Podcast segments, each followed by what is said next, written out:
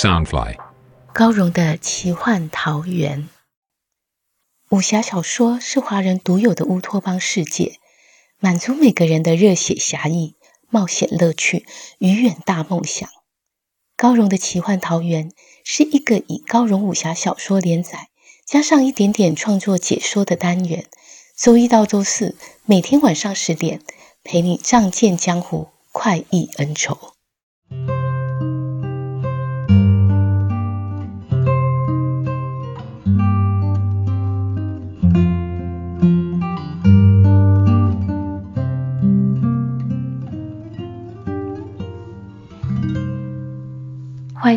高荣的奇幻桃源。大家好，我是高荣。今天要陪你聆听的是《残天阙》第二季七十二集。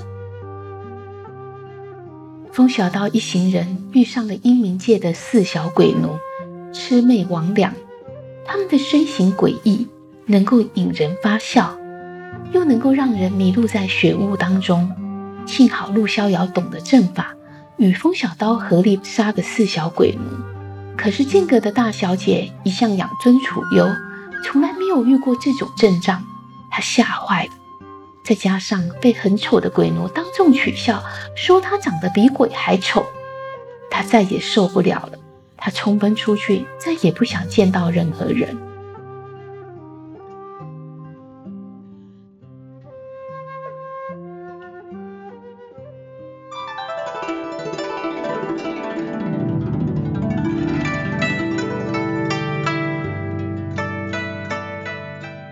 子若被四小鬼奴泼了蓝血，就跑去林中小涧旁，蹲在水边，不停的泼水洗脸。见蓝血顺着发丝一滴滴不断落下，怎么也洗不干净。他气恼不过，干脆跳入溪中，将全身都浸泡在水里。风小刀只好站在岸边等候。过了许久，公子若仍趴伏在水面上。一动也不动，风小刀觉得不对劲，连忙唤道：“大小姐，大小姐！”公子若却完全不回应。风小刀着急之下，只好脱下外衣，跳入水中，用力将他托起。公子若怎么也不愿意起身，只使劲的挣脱他。风小刀不明所以，想更加施力，又怕他受伤。急得大嚷道：“大小姐，你怎么了？快起来，我带你上岸！”公子若拼命挣扎，疯狂哭喊：“你拉我起来做什么？你拉我做什么？你不如让我死了！”他脚下一滑，跌在风小刀怀里。风小刀这才看清他早已泪流满面。他见风小刀盯着自己。急得双手掩面大哭起来，风小刀只好更用力的把他抱回岸上。两人全身都已湿透，风小刀怕他又想不开，始终不敢放手，直到公子若终于不再挣扎，却伏在他怀里痛哭失声。风小刀看他哭得这么伤心，一时手足无措，低声问道：“是我扯痛你了吗？”公子若哭了许久，好不容易稍稍停下来，幽怨道：“你瞧我生的这么丑，心底定是在笑话我，又何必假惺惺？”风小刀见他平时心高气傲，想不到竟是为了这件事难过，安慰道：“大小姐何出此言？人的美丑乃是天生。”他一句话未说完。公子若已经发狂似的捶打他的身子，哭叫道：“连鬼都笑话我，你却来说这等风凉话，我恨死你了！”风小刀瞧他悲伤痛哭，不知如何安慰，只好任他捶打，不再说话。公子若又哭又闹，直打到双臂酸软，没了力气，才安静下来，哼道：“我又狠辣，对你又凶。”你何必对我好？风小刀只低声道：“这世上有很多爱你的人，你当为他们好好珍惜自己。生命一旦失去，就再也回不来了。”公子若听他语气里透着一丝感伤，忽然感到他一直抱着自己，那宽阔的胸膛既温暖又安全，不禁卸下了心防。又想到疼爱自己的父亲和剑阁叔父们，心情终于稍稍平静下来，哽咽道：“我刚才在水中瞧见自己的脸，我本就知道丑，却不知道这么丑。我已经十二年没照过镜子了。”风小刀生怕自己说错话，又惹得他激动起来，小心翼翼问道：“十二年没照过镜子？”公子若缓缓伸出了右手，道：“你瞧，我的手很美吧？”风小刀不得不承认，日光照耀下，他的手玉质成露，西霜赛雪，实是皎洁无瑕。道：“你的手确实很美。”岂料公子若又大哭起来，风小刀一时心慌，正手足无措时，忽然想到。他的手白若玉脂，为何脸会如此？他这不是天生的，连忙问道：“大小姐，你发生什么事了？”公子若泣不成声道：“你明白了吧？人的美丑不是天生的。我六岁那年，娘亲带我上街看花灯，我看到一个小女娃长得丑，受到惊吓，便指着她说她丑。后来。”那小女娃带了一个人来。公子若说到这里，顿了一顿，似乎不知该怎么说下去，全身却不由自主的哆嗦了起来。过了半晌，才哭喊道：“不，一个恶鬼来！原来他六岁时被那人当着娘亲面前换了脸皮，从此他便有一张那个小女娃丑陋不堪、黑斑皱疤的脸。”他娘亲为此自责不已，觉得自己无力保护女儿，从此郁郁寡欢。不多久便含恨以终。风小刀越听越心惊，暗想：我原以为她是脾气骄纵的大小姐，想不到她竟背负这么沉重的伤痛。她长久受自责、自卑的煎熬，当然会有些古怪。换成别的姑娘。恐怕不是自杀就是疯了。他歉疚道：“大小姐，对不起，我从前想错了。你是心地善良的好姑娘，别再苦苦折磨自己了。那不是你的错，你娘亲一定希望你开开心心的。”公子若愣愣地望着他，眼泪无声地落下。在他心底，总觉得若过得开心，就对不起娘亲。他希望有人责怪自己，可是剑阁的叔伯长辈见他毁了容貌，更加宠着他，下人个个怕他，没人知道他被自责压得透不过气来，只能以任性蛮横来发泄。可眼前这人为何能看透自己内心深处的愧疚？刹那间，他仿佛回到六岁的小女孩，躲避在母亲怀里。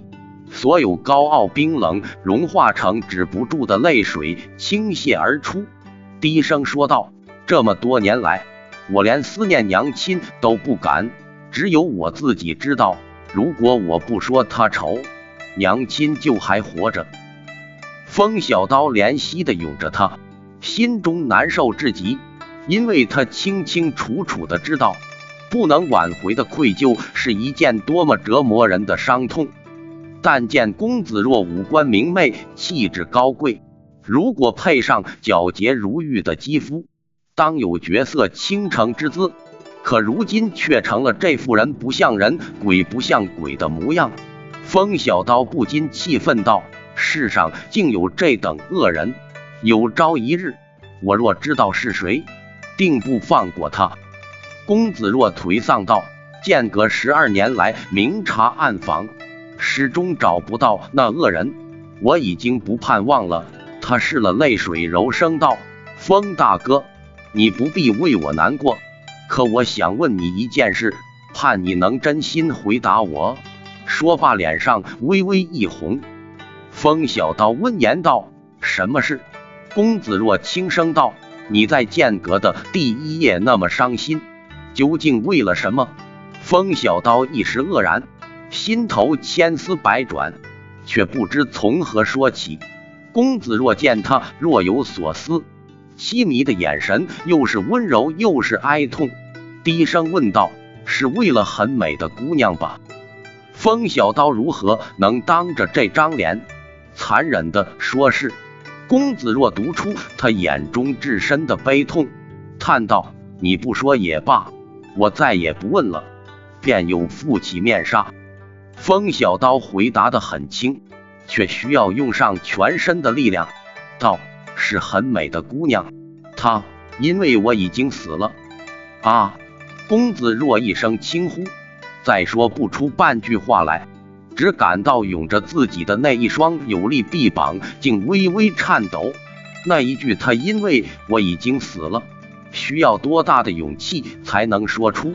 是和自己一样，多么深沉的伤痛与愧疚。两个受伤的灵魂就这么静静相拥在风中，仿佛天地都已无声，只剩下彼此了解，互相依偎。阵阵清风吹来。风小刀感到一阵寒意，蹙眉道：“你这样会着凉。”他把公子若放在对面而坐，双手合围过来，在距离他身子尚有尺许处停下，闭上双眼，道：“你先别动。”一缕温热的男子气息随着风小刀内力传来，公子若感到一股阳和之气围绕四周，身上顿时暖烘烘的。衣服也渐渐干燥，他凝望着眼前这个温厚俊朗的男子，不禁心思荡漾，暗想：原来他这般体贴。